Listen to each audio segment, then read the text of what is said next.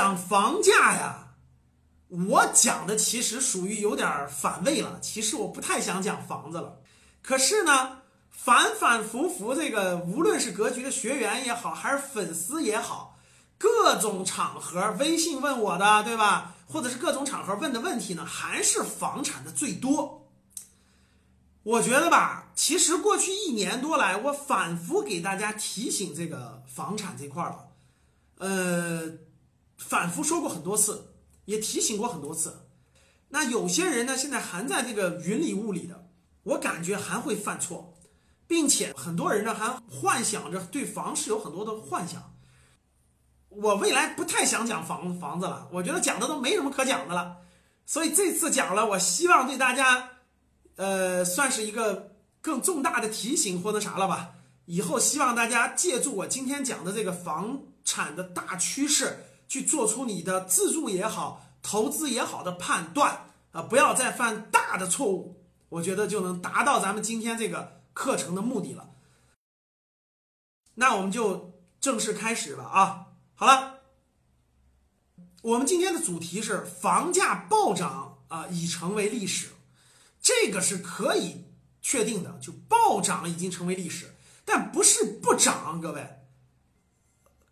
全国有些地方该涨还是会涨，但它涨不存在暴涨了，特别是绝大部分城市不存在暴涨了。听我讲完整个所有的细节之后，大家结合你们当地的情况，咱们再做决策，再做判断，好吧？我今天讲的主线，各位啊。是解读最近呢，黄奇帆，呃，知名的人物啊，然后做过上海市副市长，做过重庆市市长。黄奇帆呢，现在是做这种国际经济啊、政治研究这方面的啊这个职务。黄奇帆最近有一个比较重要的演讲，专门讲的是房产的。我觉得我的观点跟他的观点，我觉得是几乎一样，啊，几乎一样。但是我觉得他讲了很多后背后的数字啊。包括一些统计的相关数字啊，这些我有些我是获得不了的，所以我结合咱们黄奇帆先生的这个整个内容资料，我把它作为主线，然后呢加上我的分析判断，给大家一个关于房产的比较系统的一个讲解，好吧？希望大家有所收获的，以后结合自己的情况去判断。那我大概讲的时间是一个半小时的时间啊，中间会穿插一些我们的介绍。所以希望大家跟着我的思路认真走，好吧？那第一个，关于咱们大背景，整个中国房地产市场的规模到底有多大这件事儿呢？我们要详细把它说一说，通过这个可以知道未来的趋势。我们先说一下结论，因为这个结论是比较确定的。然后我们反推啊啊，为什么我们得出这个结论？为什么这么说啊？我们说一个结论。中国房地产市场的规模在二零一八年达到了十七亿平方米，就每年造的房子，各位造的就是这种不动产，十七亿平方米。今后十几年，新房的销售交易量，新房销售交易量会有一个比较大的下降。这个变化就是从这几年的顶点拐点开始往下走的。趋势性的总量缩减，这个拐点是什么时候？我告诉各位，二零一八年、一九年。大家知道什么东西叫产量对吧？比如说我们造的手机，我们看的电视，它都有产量，每年产多少？比如说中国的汽车，中国的汽车的产量每年是两千七百万辆，中国每年大概卖这个汽车能卖到两千六百五十万辆，基本上是供大于求，产量大于销量。特别是今年销量也在严重下滑，中国一年卖的车是两千六百多万辆，全世界最高量。美国的汽车量已经下滑到一千七八百万辆了，啊，中国现在是全世界最大的汽车消费国嘛。同样，各位，房子也是一样的，因为造房子我们要花钢筋、水泥、土地，对吧？每年中国造多少房子呢？过去二十年。中国的房地产每年的新房的销售交易量，就每年我造好我就能卖得出去，就造好都能卖得出去啊。从最开始的一亿平方米，就一年造一亿平方米，到二零一八年的十七亿平方米，大家算一算，十七亿平方米是什么概念？十七亿平方米，全中国人民十四亿人民，对吧？相当于一年造一平米。可是大家要知道，这是一年的数字呀，一年的，很多年，每年都在增长，每年都在增长，每年都在增长，相当于量是非常惊人的。从一九九八年到二零零八年，十年时间，中国的房地产每年增长百分之二十五左右，就是每年。造的房子、卖的房子百分之二十五左右，三年翻一番，三年翻一番，往上翻，十年翻了三倍。二零零八年到二零一二年，每年增长百分之十五左右。大家看，第一个十年每年增长百分之二十五，第二个十年每年增长百分之十五，下降了吧？第三个十年每年增长，从二零一二年到二零一八年，六年时间每年增长百分之六到百分之七。去年的增量，二零一七年啊，新房的交易量是多少？百分之一点八，就是大家知道这个增量已经下来了，就量是增长的，但增长的速率已经全面下来了。然后呢，每年现在新造的房子十七亿平平方米，啥概念？大家想一想。我问大家一点啊，造房子一般需要两到三年的周期，对吧？比如说现在我们打地基了，现在我们打地基了。然后呢，这个造成了可以卖，对吧？大概需要两到三年。我问大家一点，我问大家，我们互动一下啊。二零一八年新房的交易量是十七亿平方米。我问大家一点，在建的房子，就是现在在建还没有交易的量，会是一年的量是超过十七平方米还是小于十七平方米？认为超过的打一，认为不到的打二。市场上的新房交易量十七亿平米，在建的量要高于十七亿平米。为啥？因为当时很多企业和市场预计市场的销量还要增长，就认为预计市场销量还要增长。因为过去这就是惯性嘛，大家能理解吧？就是惯性、趋势性惯性。你认为它还要增长，所以开工量要远远大于十七亿平方米。他认为等它造完了还能卖得出去，所以这个量还是大的。但是造出来以后就卖不出去了，这就是最大的问题了。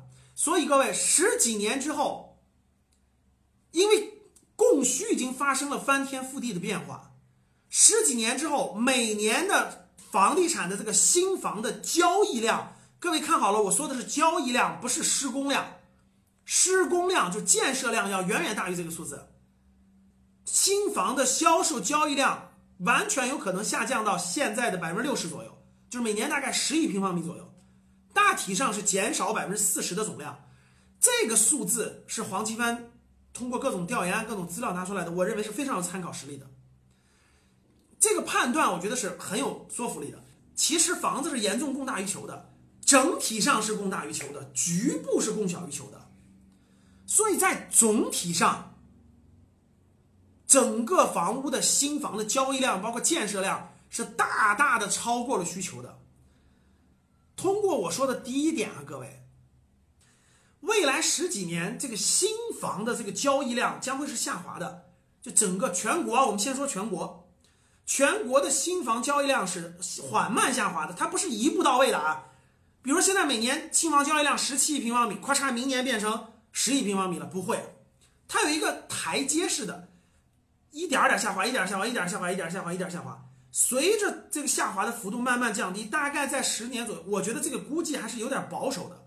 我觉得啊，其实可能用不了十几年，这个新房的交易量就会下降到一定的范围内，大概十亿平方米以内。十亿平方米就是保证了社会的正常这种房屋的需求量，那比现在要下滑百分之四十。我这里头问大家一个很重要的问题，大家想一想啊。这百分之四十就下滑，这百分之四十的量，我问大家，过去造房子的、搞建筑的、搞建筑材料的、搞钢筋的、水泥的、装修的，就围绕房地产这条产业链生的，未来十几年要减少百分之四十的量，我问大家，这些人的生意会越来越好做还是越来越难做？我们先说全国范围，我问大家。他们的生意是会会越来越好做还是越来越难做？这就是一个什么概念呢？就是一个过去呢需求很旺盛，对吧？你要他也要，就是需求很旺盛。结果在未来十年，这个需求缓慢下降，缓慢下降，缓慢下降，减少了百分之四十，很多装修的会找不到生意，很多卖家电的找不到生意，大家懂了吧？很多做这种周边的，这围绕它周边的这个生意就会减少，就会越来越难做了。这是整体上的，这是整体上的，各位。我一会儿还有一章专门讲这个原因，大家先知道这个这个量。那往下看，总量萎缩以后。一八年、一九年房产的新的交易量在十七亿平方米，未来十几年之后将会降到十亿平方米。由于减少了百分之四十的量，整体上总量减少了。它为什么减少了？待会儿我给大家详细解释啊。因为全国大多数城市的房子造的多了，卖不出去的未来，只有局部地方还有一定的增量，大部分都是存量，都是要要减少的。所以呢，这是最重要的一个判断，各位就是总体超了。这个逻辑也很简单，我们自己做个调研，各位。我刚才说了，我出去开车走了一圈丝绸之路，大家到小城市对吧？到三四线城市去转一转，去看一看，或者是你自己就生活在那儿，你自己调研一下，人们人民缺不缺房子？他是没地儿住了，还是住的足够多，他在选择？调研一下就知道了。然后那个新建的房子多不多？睁开你的两只眼睛去看一看，其实就明白了。总量萎缩之后，中国因为是个大国，各位，中国的地大人多，对吧？它不可能咔嚓一下所有的这个全没有了。那比如说我去西安的时候，我明显感觉到整个那个地铁里的年龄，我叫地铁年龄啊，地铁年龄比北北京、上海年轻十岁，就地铁年龄年轻十岁。年轻人还在大量的涌入像西安这样的城市，这些年轻人都需要买房子，所以它的需求量还在不断的支撑着，所以呢就会造成一个总量虽然会萎缩，未来十几年房屋销售量会萎萎缩，但是它有些重点地区还会增长。那什么算是重点地区呢？其实我以前反反复复给大家讲过，黄奇帆呢讲了三个地区啊，第一个中心城市。中心城市主要指的是，不是指的这种纯一线了啊？纯一线呢，这四个城市北上广深呢，人口都过两千万以上了。广州还稍微好一点。北上广深呢，现在北京、上海的人口都是外流的，广州、深圳是流入的，还好一点。我去深圳转了很多次，我都觉得深圳真的没地儿了。从深圳往东莞走，那一路上那旁边全是建筑物，对吧？甭管它是开发的楼盘还是这个呃宅基地盖的，反正全是建筑。这里面讲的中心城市呢，主要指的是一点五。一般来说，人口超过两千万人口以上，这个城市就各种矛盾就出来了，交通啊、时间啊、拥挤啊等等这种哈，就这种就出来了，它并不适宜居居住。所以呢，很多人口就开始外流了。你像现在的上海大概两千两两三百万，北京大概两千两三百万。这人口太拥挤了，确实太拥挤了，所以呢，这个人口就开始逐渐外流了。超级大城市其实也不是未来的这个真正的中心，是中心级城市，就是我说的一点五线城市。这是黄奇帆也是这么认为的。第一个就是中心城市，就是中心城市呢，代表了未来的方向。超级大城市呢，自身已经很饱和了，它往外溢就往外溢，溢就溢出来什么都市圈儿。周边的一些小城市的机会就来了，这是都市圈儿。第二个是什么呢？第一个就是中心城市，第二什么？第二个就是大的都市圈儿，北京周边还是这种上海周边啊，特别是华东地区，还有长三角地区，大家看到周边这个辐射，对吧？广州辐射到了佛山，深圳辐射到了东莞，对吧？这些周边大都市圈儿机会确实很多，因为超级大城市这个人口要外溢。它一外溢以后，就辐射到了这种周边的这个城市圈儿周边那些小城市就成为了房地产发展的热点。比如上海，上海周边就辐射到了杭州、南京、苏州，对吧？这些都是上海辐射到的。像广深就辐射到了东莞、佛山、惠州，对吧？周边都是广深辐射出去的。成都、重庆，成都、重庆的高速发展就辐射到了周边的一些小地方，绵阳等等等等。所以说呢。第三个就是热点地区的城市群，热点地区的城市群主要指的是什么？主要指的就是我刚才说的，中国已经形成了一些核心的一些城市群。这些城市群周边就大概城市群三十到五十公里范围内，都市圈五十公里范围内，还有一些中心级核心城市。什么叫中心级核心城市？比如说武汉啦，比如说青岛啦，比如说这种成都、重庆啦、西安啦，这就是地区级中心城市。这些城市供小于求，移民不断的涌入，对吧？前两天杭州，杭州最近有个新闻，大家看没看？杭州那个本科到杭州工作奖励一万块钱，硕士好像是三万吧，博士是五万，对吧？抢人大战，这个大家都知道的，我相信。这是总量萎缩后，中国房地产的重点在哪些地方呢？那我们国家的城市是怎么划分的？大家看课件里头，五十万以下叫小城市，五十万到一百万叫中型城市，一百万到五百万叫大型城市，五百万到一千万叫特大型城市，一千万人口以上叫超级大城市。那什么城市未来的房价有潜力呢？好，我给大家再把这个点给大家讲完啊。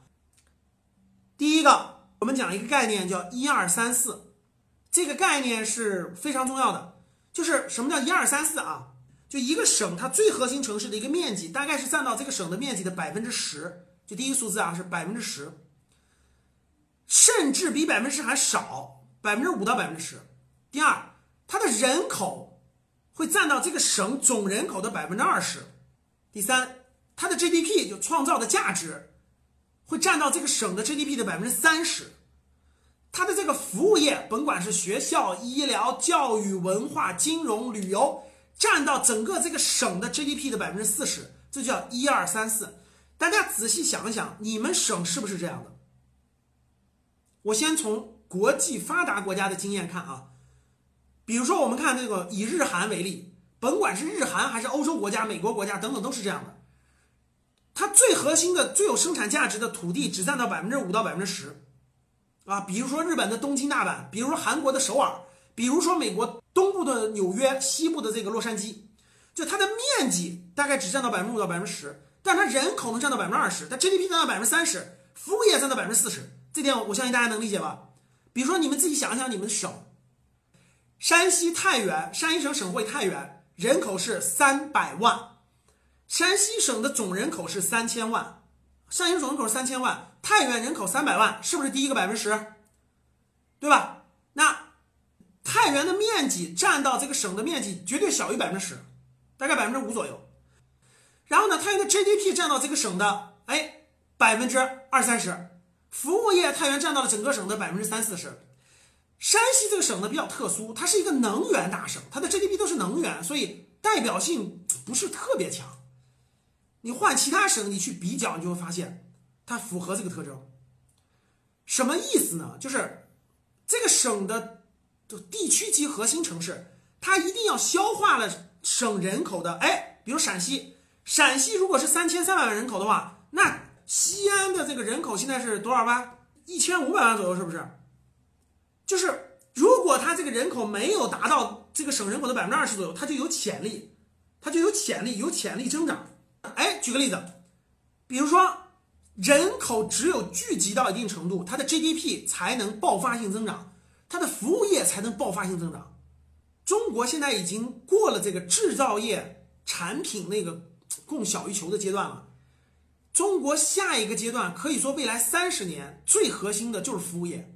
服务业要想暴涨，人口必须聚集到核心城市，因为什么叫服务业？大家想想，什么叫服务业？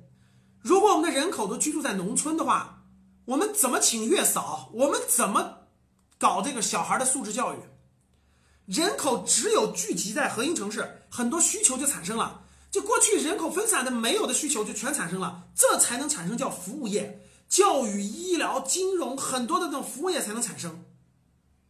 这些服务业必须在人口聚集到一定程度情况才能产生。随便举个例子。人口超过一千万人口的城市和人口只有两三百万人口城市，它的需求是完全不一样的。换句话说，各位听好了，发财的机会也是不一样的。为什么一线城市北上广深赚钱的机会那么多呢？你们仔细想想，为什么你回家乡赚钱机会少呢？因为人口聚集到每聚集到一个程度，它的需求就会爆发出来。因为上千万人口里头，它就有高收入人群，就有中收入人群，就有低收入人群。它的那种高收入人群又分为高高收入人群等等等等的，它的很多需求，你你你你你乡下人或者小地方，你从来都体会不到的需求，它那就产生了。我举个例子，现在一线城市就有家庭教师的需求啊，对吧？可不是月嫂，就家庭教师，一个月一万块钱。在家里就教我们家孩子，小地方可能吗？大家想想，只有人口达到一定程度，GDP 达到一定程度，很多需求就产生了，很多需求产生了以后，就业就特别容易。全国除了北上广深，户口都放开了，对不对？非常容易落户，抢着落户。中国的政策就是未来让一亿人再落户，就是到大城市去落户。当然，大城市不是北上广深这种的，地区级中心核心城市去落户。需求就立马就爆发了，什么需求？买房的需求，生娃的需求，结婚的需求，素质教育的需求，听演唱会的需求。你住在小城市有演唱会吗？听音乐会的需求，听懂了吗？这些需求一爆发，不是拉动内需增长了吗？如果你的人口聚集达不到那个程度的话，这个需求就达不到。在省会城市当中，有一批已经过了一千万人口的超级大城市。哪些城市过了一千万了？各位认真看，认真记，用脑子记下来啊！这边讲的重点了啊。人口它有几个关键节点，一个是从五百万到一千万，一个是从一千万，一千万到大概一千五百万，它的速度是什么概念呢？加速度概念。一个城市从五百万到一千万，我问你容易难，还是从一千万到一千五百万更容易，还是从一千五百万到两千万更容易？三个档啊，听好了，从最难到最容易，给我排个序，是一二三还是三二一还是二三一还是一三二？打一二三是正确的啊。最难的是从五百万到一千万，相对中间的是一千到一千五，一旦过了一千五，那到两千万就是个顺水推舟的事儿，很简单，而且速度越来越快。因为什么？因为它基数到一定程度了。所以大家明白了这个道理以后，我就问你一点：未来十年有三个城市，第一个城市人口现在五百万，未来十年将增加到一千万。你买哪个城市的房子？听好了啊！第二个人口是一千万，然后呢，未来十年将增加到一千五百万，这是第二个城市。第三个城市是一千五百万，未来人口将增加到两千万。你买？哪个城市的房子？A、B、C，你买哪个城市的房子？买哪个城市的房子？一、二、三。